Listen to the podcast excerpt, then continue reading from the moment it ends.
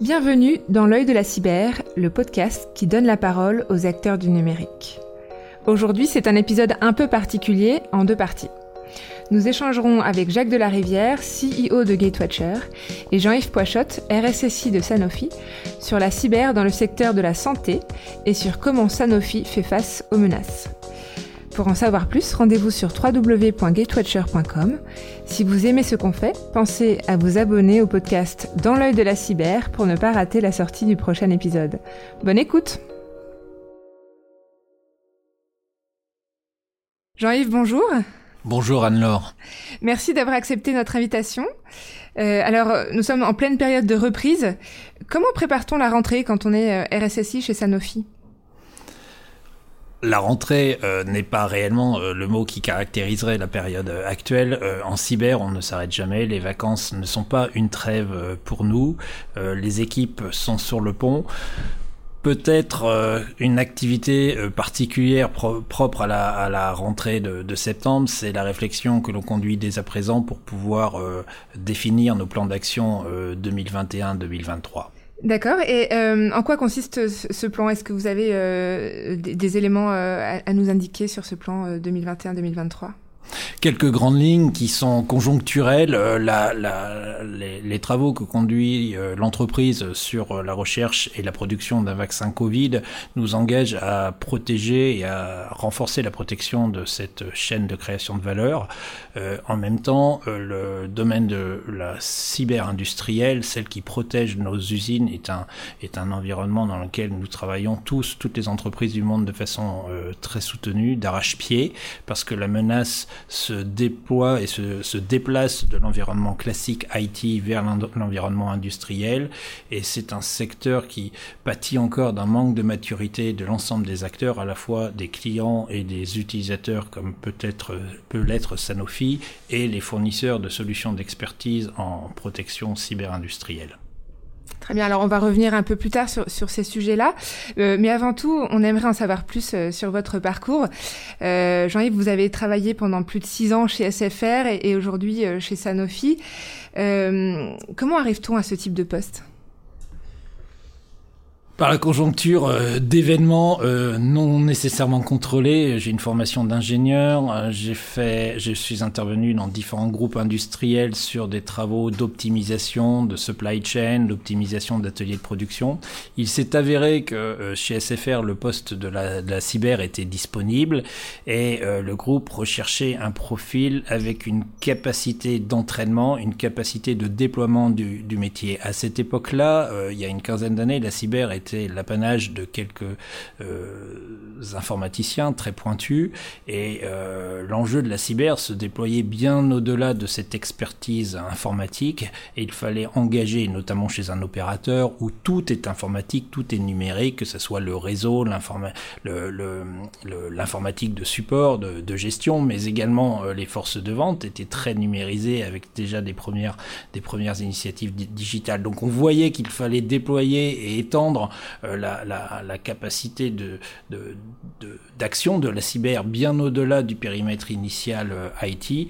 Et c'est sur ce profil qui se sont, qui se sont penchés, quelqu'un capable de structurer, de processer, de déployer et de transformer euh, une entreprise par le prisme de la cyber. La cyber n'est pas business euh, stratégie, elle est business critical. C'est pas nous qui, qui permettons aux entreprises de, de gagner de l'argent et de développer leur marché. Par contre, nous protégeons ces, ces acquisitions de parts de marché, nous protégeons le, le revenu et c'était déjà perçu comme un enjeu à cette époque-là euh, chez Cyber. La même règle s'applique aujourd'hui chez Sanofi. Nous ne contribuons pas à développer des médicaments, à produire des médicaments. Par contre, nous permettons à l'entreprise d'exercer ce métier de façon continue, sans impact. Et euh, est-ce que, est-ce que selon vous, il y a quand même une manière un peu différente d'exercer son métier quand on travaille dans les télécoms ou dans la santé, ou est-ce que c'est vraiment quelque chose qui, euh, qui, est, qui, est, identique, ce côté euh, euh, fonction indispensable, mais pour autant qui, qui, ne, qui ne ramène pas le, le business en, en, tant que tel? Est-ce que, est-ce que par exemple les attentes sont différentes? Euh, Comment ça, ça se matérialise au quotidien?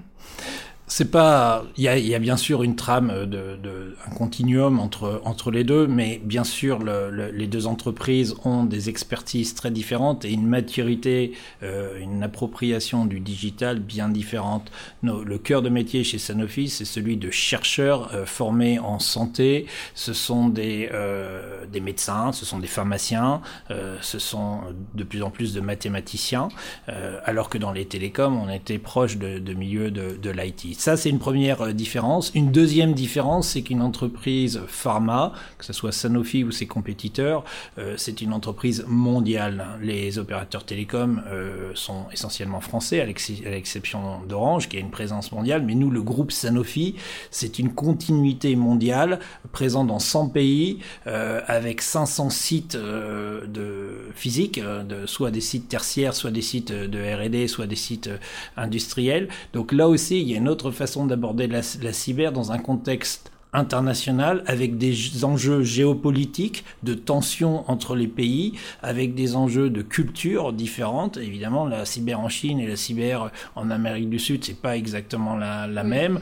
Ou alors avec des, euh, des, des, des, des, enjeux euh, économiques et de régulation. Là encore, on est obligé de s'adapter à chaque, à chaque écosystème euh, légal, législatif. Et je peux comparer les, les États-Unis avec l'Europe et deux modèles de protection de l'information et de protection de la donnée qui ne sont pas exactement les mêmes.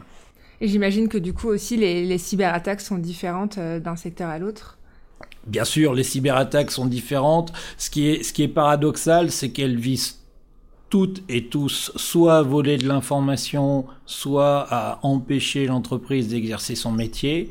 Euh, dans les télécoms, euh, l'information c'est euh, c'est une donnée extrêmement valorisée puisque l'opérateur a accès à beaucoup de données concernant ses clients.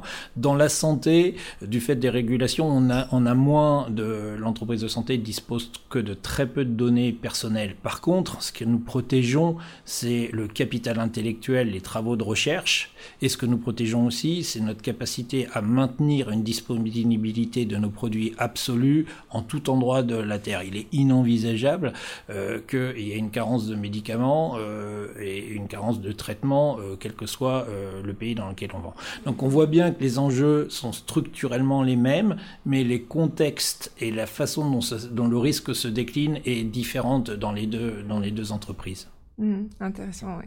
Euh, Jacques, alors fort de, fort de ton expérience, peux-tu nous dire euh, si le traitement des menaces varie euh, selon le secteur d'activité de l'entreprise? On l'a vu un peu avec, avec Jean-Yves Poichotte, mais selon toi, est-ce, qu'il y a des, des points faibles en particulier pour le secteur de la santé?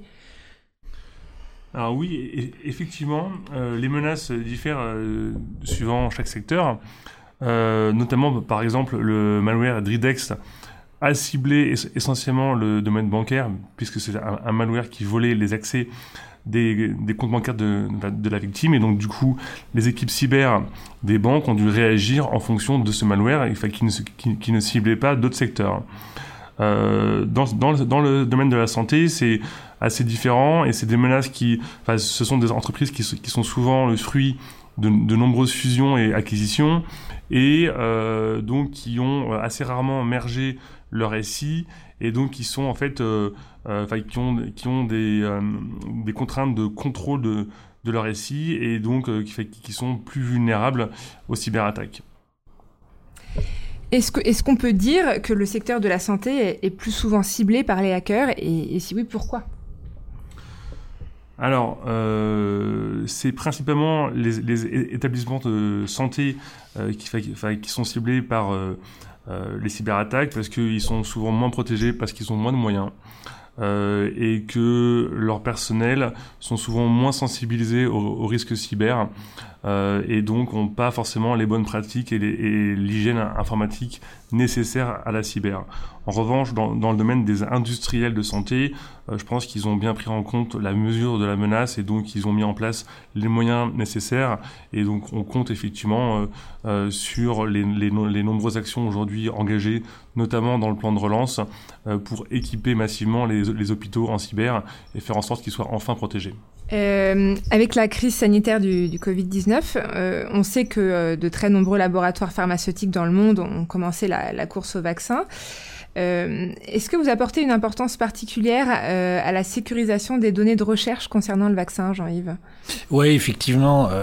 À Nord, vous, vous citiez un, grand nombre de, de, laboratoires. de mémoire, il y a à peu près 500 entreprises qui se sont engagées dans la course euh, au vaccin. Ce sont des, des investissements pharaoniques pour chacun d'entre eux. Évidemment, tous ont un objectif de, de retour sur l'investissement, sur leur investissement.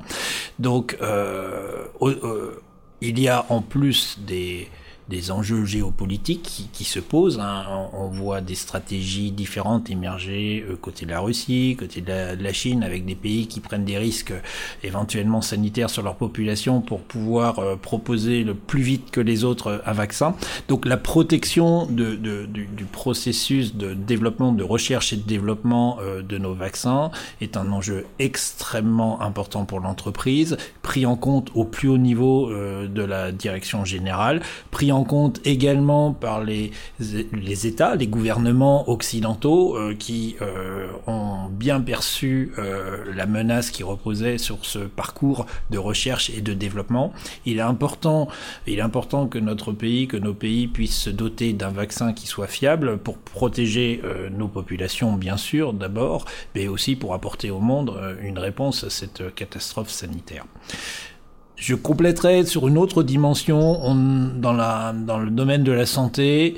Euh, la crise, la crise Covid euh, a eu un effet opposé à ce qui a été rencontré par beaucoup d'autres euh, salariés, euh, acteurs économiques euh, en France et en Europe. Nous, on a travaillé à 200%. Ça a été un enjeu également parce qu'il a fallu que l'on bascule la totalité de l'entreprise au niveau mondial, 100 000 utilisateurs et 40 000 partenaires externes en, travail à domicile, sans jamais rompre la chaîne de, création de valeur, sans jamais rompre la chaîne de sécurisation des données et des opérations.